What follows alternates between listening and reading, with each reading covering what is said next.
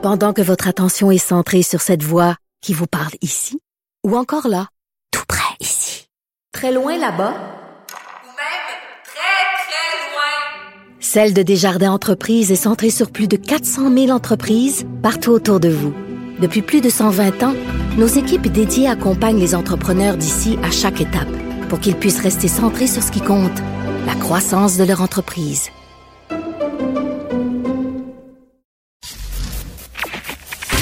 Durocher. Sophie Durocher. Sophie Durocher. Mon nom est Sophie Durocher. Sophie Durocher. Des opinions éclairantes qui font la différence. Cube Radio. Bonjour tout le monde, bon jeudi. Écoutez, quand on regarde euh, ce qui se passe euh, en Ukraine, on est en droit de se poser euh, plusieurs questions sur ce qui se passe entre les deux oreilles, non pas de M. Poutine, parce que ça, je pense qu'on ne le saura jamais, mais ce qui se passe entre les deux oreilles des soldats, des pilotes, des combattants russes qui répondent aux ordres venant d'en haut. Je vous donne un exemple. Vous avez sûrement entendu parler du bombardement d'un théâtre à Mariupol où euh, des euh, Ukrainiens avaient trouvé refuge. On a vu des images satellites donc surplombant ce théâtre où se réfugiaient les gens et euh, les Ukrainiens avaient écrit en très très très grosses lettres à l'avant et à l'arrière du théâtre le mot enfant en russe pour indiquer à quiconque survolerait le théâtre que des enfants se trouvaient sur place. Et je me demande ce qui se passe entre les deux oreilles du pilote qui, est, qui conduisait, euh, qui pilotait donc euh, l'avion qui a laissé tomber euh, des bombes ou des, des, missiles qui sont tombés sur ce théâtre. Comment il s'est senti le soir quand il est rentré à la maison et que sa femme ou son conjoint lui a demandé ben, qu'est-ce que tu as fait aujourd'hui? Et que sa réponse a été ben, aujourd'hui j'ai bombardé un endroit dont je savais pertinemment qu'il y avait des enfants qui étaient sur place cette euh, question me hante quand j'ai vu cette information nous provenir euh, d'Ukraine, quand j'ai vu cette image avec les mots enfant en russe, j'ai poussé un désespéré. Ben voyons donc.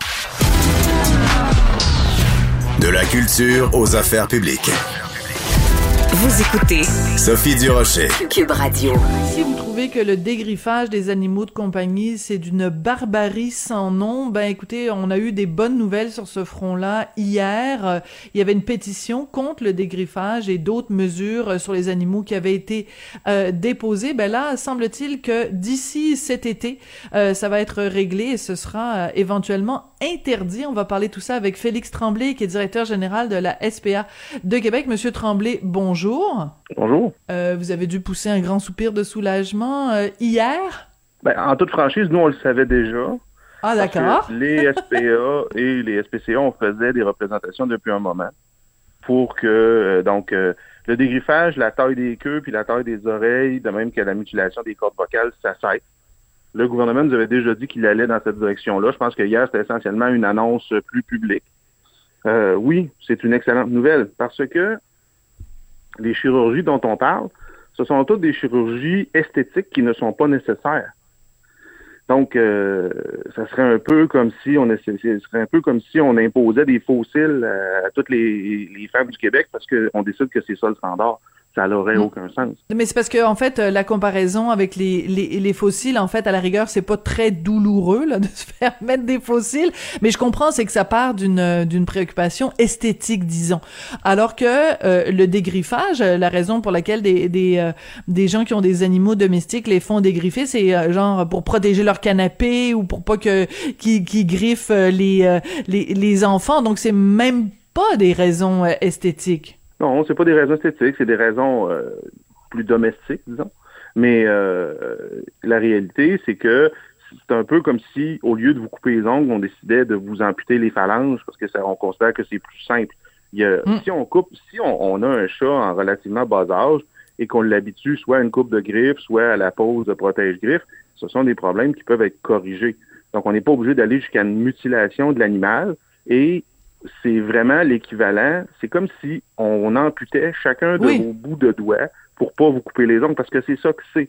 On a tendance à l'oublier parce qu'on a l'impression que la griffe, c'est quelque chose qui est externe à l'animal, mais à l'intérieur de sa patte, il y a l'équivalent d'une phalange. Et c'est ça qui doit être amputé. Ah, c'était j'ai juste vous entendre le, le, le, dire, Monsieur Tremblay, ça me donne des frissons dans le dos.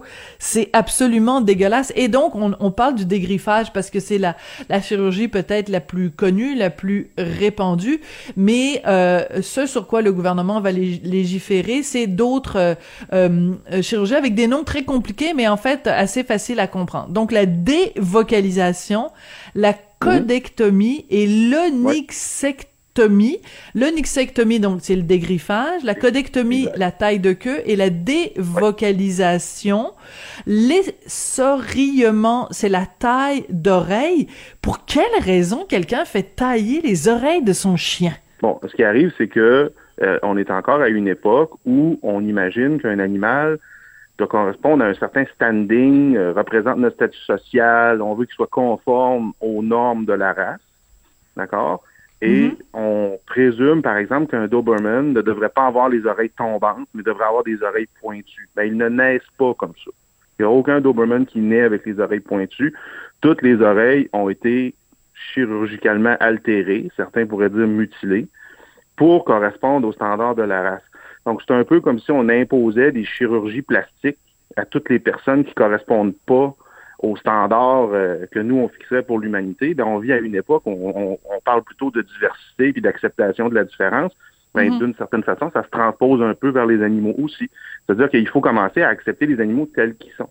Puis nous, on le sait ici, quand on fait des adoptions, on essaie de matcher la personne à l'animal et non pas l'animal à la personne. Ce qu'on essaie de faire, c'est qu'on peut discuter avec la personne de voici les besoins que l'animal a, puis est-ce que vous êtes capable d'y correspondre? On n'essaie pas de hmm. changer l'animal pour faire en sorte que l'animal corresponde aux besoins de la personne. Donc, malheureusement, d'une certaine façon, c'est de l'anthropomorphisme. On projette nos attentes sur un être vivant qui n'a pas besoin d'y correspondre nécessairement. Euh, quel est le seuil de douleur, par exemple? Euh, bon, dans les oreilles, il y a des terminaisons nerveuses. Euh, dans la queue aussi, il y a des terminaisons nerveuses. Vous nous avez donné l'exemple tout à l'heure, évidemment, des griffes. On comprend fort bien que si euh, moi, demain matin, euh, quelqu'un prend un, un, hachoir puis m'enlève les, les, les, dernières phalanges de mes doigts, je vais passer un mauvais quart d'heure. Donc, quelle est l'échelle, sur une échelle de douleur? C'est douloureux comme toutes ces opérations-là? Écoutez, c'est difficile d'évaluer la douleur d'un animal, mais ce qu'on sait, c'est qu'il y, a des animaux, il y a des chats qui vont garder des séquelles à vie. Ah oui? Euh, du dégriffage. Écoutez, moi, je peux vous le dire, moi, je, me suis fait amputer une phalange par accident. OK? Euh, avec un banti. Ça m'a pris à peu près six mois avec de la physiothérapie pour récupérer mes terminaisons nerveuses. Parce que quand vous coupez un nerf, là, je peux parler de mon témoignage personnel, quand vous coupez un nerf, la première, la première sensation qui revient, OK, c'est la douleur extrême. Ah. D'accord? Donc, euh, je me rappelle, de, pas très longtemps après mon amputation, de m'être euh, accroché le doigt sur un cadre de porte légèrement à ce moment-là, vous m'auriez dit que j'avais les mains dans la main dans un étau que je vous aurais cru. Ah oui. Pas trop de détails, je vais m'évanouir. La qui revient quand on coupe un air, c'est la douleur extrême. D'accord. Donc on peut imaginer sans, euh, sans, sur une échelle de douleur que pour un animal, euh, et c'est en fait, j'ai l'impression dans tous ces dossiers-là, que ce soit dégriffé, que ce soit les, les euh, tailler le, le bout de la queue, les oreilles, que les propriétaires, je sais pas si dans votre vocabulaire on, dit ça des vocabulaires, mais des propriétaires, mais en tout cas pour les gens qui ont un animal domestique, ils considèrent l'animal domestique comme un comme un objet, comme un meuble meublant. C'est l'impression que ça me donne. Ah, oh, mon étagère, mon étagère est un petit peu croche à droite, m'a l'équilibrer à gauche. Ben c'est un peu ça, mais vous savez, on a des gens qui nous rapportent des animaux pour les abandonner parce qu'ils ont changé de mobilier puis ils ne plus avec les meubles. Hein? Euh, Excusez-moi, j'ai crié dans le micro. Mais on en a de toutes les sortes. Là. Attendez, euh, attendez deux secondes. J'ai acheté un petit, un petit, euh, un petit chien blanc. c'est tout blanc chez moi, puis là je décide d'aller dans le rose, fait que le, le chien fit plus, alors je vais l'amener à la SPA. Ça arrive. Je voudrais que c'est pas, c'est certainement pas la majorité des cas qu'on a. Non, non. Mais oui, ça arrive. Donc, encore hier, c'était sur notre page Facebook, euh, quelqu'un qui nous écrivait en disant euh, est-ce que je pourrais essayer l'animal pendant une semaine puis après ça vous le ramener si je l'aime pas? Euh, d'accord. Donc il y a encore une. Les gens ont encore l'impression que l'animal c'est un peu comme vous disiez, c'est un, un, meuble qu'il faut qu'on peut demander sur mesure comme on le désire en fonction de ben, pourquoi on a pourquoi il y a des chirurgies pour les cordes vocales OK? C'est parce qu'on est tanné d'entendre notre chat miauler. Je pense que c'est le plus rare chez les chats, mais c'est plus commun chez les chiens. Parce qu'on est tanné d'entendre notre chien japper. Mm. Ben, ce qu'on est en train de dire, c'est que je préfère te mutiler plutôt que de prendre mes responsabilités puis de t'enseigner, de répondre à tes impératifs de telle sorte que tu jappes plus. J'aime Ouais, mieux ignorer mon chien Mhm. que d'essayer de, de m'investir dans son éducation pour faire en sorte qu'il exprime ses désirs et ses besoins d'une façon qui correspond à mes attentes. D'accord. Et ça, Puis ça prend euh, des mois à faire. c'est ça. Alors qu'une Et- chirurgie, ça va être une journée, puis le lendemain, c'est réglé. Oui, mais je vous avoue que euh, moi, euh, dans, dans le building où j'habite, juste en face, il y a un es- de petits chiens qui jappent et des fois, je vous avoue que je le prendrais bien puis je l'amènerais se faire dévocaliser, mais c'est pas ça qu'il faudrait que je fasse. Il faudrait que je fasse, c'est que j'aille voir le propriétaire des chiens, euh, du chien et que je lui dise, hey, euh, va, euh, amène ton chien euh, se, se promener parce que manifestement ce chien-là est pas sorti assez souvent, il peut pas gaspiller, dépenser son énergie. Donc en fait, ce que vous ce que vous souhaitez, c'est qu'on responsabilise les gens qui ont des animaux domestiques. Ben, généralement, quand on. ben, exactement. Vous parlez d'animaux domestiques. Donc, ce sont des animaux qui sont domestiqués. Ils n'ont pas choisi le style de vie qu'ils ont là. Ben, ces animaux-là, à ce moment-là, on est responsable de leur comportement euh, de plusieurs façons. Et Mhm. je ne serais pas étonné que le problème est généralement à l'autre bout de la laisse. C'est- bien rare que c'est le chien le problème. Le problème, c'est presque toujours l'humain qui, malheureusement, prend pas ces responsabilités-là. Puis ces chirurgies-là permettaient à des gens de se déresponsabiliser. Donc, ce qu'on est en train de faire, c'est de responsabiliser les gens. De la même façon qu'il y a de plus en plus de municipalités qui exigent la stérilisation des chats et des chiens, alors qu'avant, ce que les municipalités faisaient, c'est qu'elles exi- elles n'exigeaient rien et elles demandaient à la fourrière municipale d'euthanasier des milliers d'animaux. Aujourd'hui, ce qu'on dit, c'est non, c'est pas à la fourrière municipale de, de- de tuer votre animal, c'est à vous à prendre votre responsabilité et de le faire stériliser avant qu'il se reproduise. Donc, on s'en va lentement, mais sûrement vers une responsabilisation. D'accord. Et ça, stériliser, est-ce que c'est considéré comme une mutilation ou pas? Est-ce que c'est, est-ce que c'est douloureux parce que ça doit pas, non? Non, la stérilisation n'est pas considérée comme une mutilation, c'est considéré comme une chirurgie nécessaire, particulièrement dans un contexte de surpopulation. Euh, à peu près 70. Vous savez, les chats, ça se reproduit à peu près à la vitesse des lapins. Et boboy. Ah oui, je savais pas. Aussi, euh, ils sont aussi, La la euh, période de gestation, c'est à peu près 50, 50 et 60 jours. Donc, euh, une chatte peut avoir plusieurs portées dans une année. Euh, il y a des enjeux. La réalité, c'est que vous touchez là à des enjeux plus larges sur la stérilisation. Par exemple, dans les refuges, on va avoir tendance à stériliser un animal aussitôt qu'on le peut, donc autour de 8 ou 9 Oui. semaines. d'accord. Ben, il y a un questionnement sur est-ce que c'est bon pour la croissance de l'animal de ne pas avoir totalement les hormones dans son sang jusqu'à ce qu'il atteigne la maturité. Il y a un, un débat réel là-dessus. Les refuges vous diront, nous, on fait de la médecine pour éviter la surpopulation. Et quand un animal part de chez nous, on présume qu'on ne le reverra jamais et qu'il ne retournera jamais chez le vétérinaire. Donc, on pose tous les gestes qu'on peut à ce moment-là. C'est des considérations plus larges. Peut-être qu'un jour, on va en venir Peut-être qu'un jour, on va, on va voir la stérilisation comme une mutilation. Selon moi, je serai plus vivant quand ça va arriver. D'accord. Non, mais c'est intéressant parce que ça pose en effet, euh, euh, c'est qu'en fait, c'est les, le- la société évolue.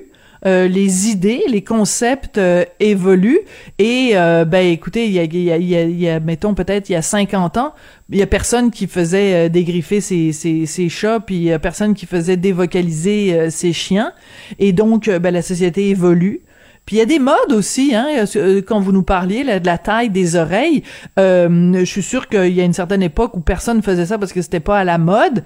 Puis là maintenant les gens le font parce que c'est on a une idée de à quoi doit ressembler un Doberman, mais il y a 20 ans peut-être que la mode était était différente, non? Exact. Ben, des modes, je voudrais, c'est, compte tenu du fait qu'on considère la génétique dans le contexte, c'est plus sur des décennies, euh, quasiment des siècles. Mais oui, effect- effectivement, si vous regardez euh, la plupart des races quand elles ont émergé, mais aujourd'hui, elles sont, les, standards ne sont plus ce qu'ils étaient il y a un siècle ou deux siècles. Donc oui, ça évolue. Ce qui est intéressant, c'est qu'on commence à responsabiliser les propriétaires. Puis je tiens à mentionner quand même que pour ce qui est là, de- du dégriffage puis de, des autres chirurgies dont vous avez parlé, le Québec est un des derniers au Canada à agir. là. Ça Ah, oui? qu'on demandait ça. là. Oui, oui, on est, on est certainement pas les premiers. Bon, mais euh, bon, ben, on, on peut pas toujours être le premier, mais on veut pas être le dernier, en tout cas. Donc, ce que vous nous dites, c'est que dans d'autres provinces, si on n'est pas déjà... les derniers, on n'est pas loin de, de l'être. oui, c'est ça. Donc, ça veut dire que dans d'autres provinces, on a été peut-être plus proactif et qu'on a en effet interdit le dégriffage. Donc, expliquez-moi un petit peu comment ça va fonctionner. C'est-à-dire que là, euh, il y a quand même eu une pétition. Euh, il y a quand même, euh, c'est quoi, 21 000 euh, noms sur cette pétition-là qui avait été déposée euh, le 1er février. Et donc, euh, c'est quand même assez euh, efficace. Le 1er février, on dépose cette pétition. Puis là, euh, le 16 mars, le gouvernement réagit en disant oui, cet été, on va, euh, on, on va l'interdire. Donc, euh, la, la force citoyenne, la parole citoyenne a quand même réussi à faire bouger les choses. C'est une bonne nouvelle, non? Ben, je, je pense que l'impact des gens est non négligeable, puis je félicite les gens qui ont fait la pétition. La réalité, c'est que c'était dans l'air.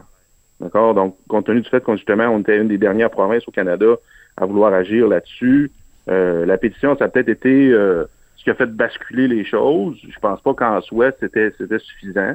Euh, mais oui, la- l'action citoyenne semble avoir joué un rôle dans ces circonstances-là. Puis ça, c'est- une excellente nouvelle. Et il va falloir aussi, euh, d'une certaine façon, euh, comment dire, euh, faire œuvre euh, d'éducation. C'est-à-dire que la discussion qu'on a euh, aujourd'hui, je suis sûre qu'il y a plein de gens qui ont appris des choses sur justement le seuil de douleur des animaux, la, la, la nécessité, cette comparaison-là, cette différence que vous faites entre les griffes et les phalanges. Je suis sûre qu'il y a plein de gens qui ne le savaient pas. Donc, quand on va arriver, euh, quand on va aller de l'avant avec ce règlement-là, va falloir l'expliquer. Et aussi, euh, c'est donc euh, toutes ces opérations-là, elles sont faites par des vétérinaires? Oui, ben les seules les seules personnes qui ont le droit de faire des chirurgies sur des animaux au Québec, ce sont les vétérinaires. Donc sur la mécanique, je suis pas certain, mais selon moi, ça va tout simplement devenir un geste médical interdit, euh, sauf lorsqu'on aura une indication particulière. Puis ça, je pourrais revenir là-dessus si vous voulez. Mais selon moi, c'est c'est comme ça que ça va se dérouler. Donc ça va être relativement simple à faire, parce qu'on va l'interdire soit au niveau gouvernemental, soit au niveau de l'ordre professionnel. Fait que ça, Ah. ça va se régler assez vite. Euh, Je plains les pauvres vétérinaires et les pauvres techniciens en santé animale qui vont devoir avoir de très longues conversations Mhm. avec leurs clients qui ne comprendront pas. Absolument, c'est en effet ça risque d'être euh, assez assez croquignol en effet. Félix Tremblay, vous êtes directeur général de la SPA de Québec, la Société protectrice des animaux. Merci beaucoup parce que euh, vraiment le nom l'indique, la Société pour la protection des animaux et c'est ce que vous faites euh, avec euh, avec cette démarche justement pour interdire le dégriffage puis toutes les autres euh, chirurgies avec des noms compliqués là qui sont en fait euh, des mutilations des animaux. Merci monsieur Tremblay. Merci à vous.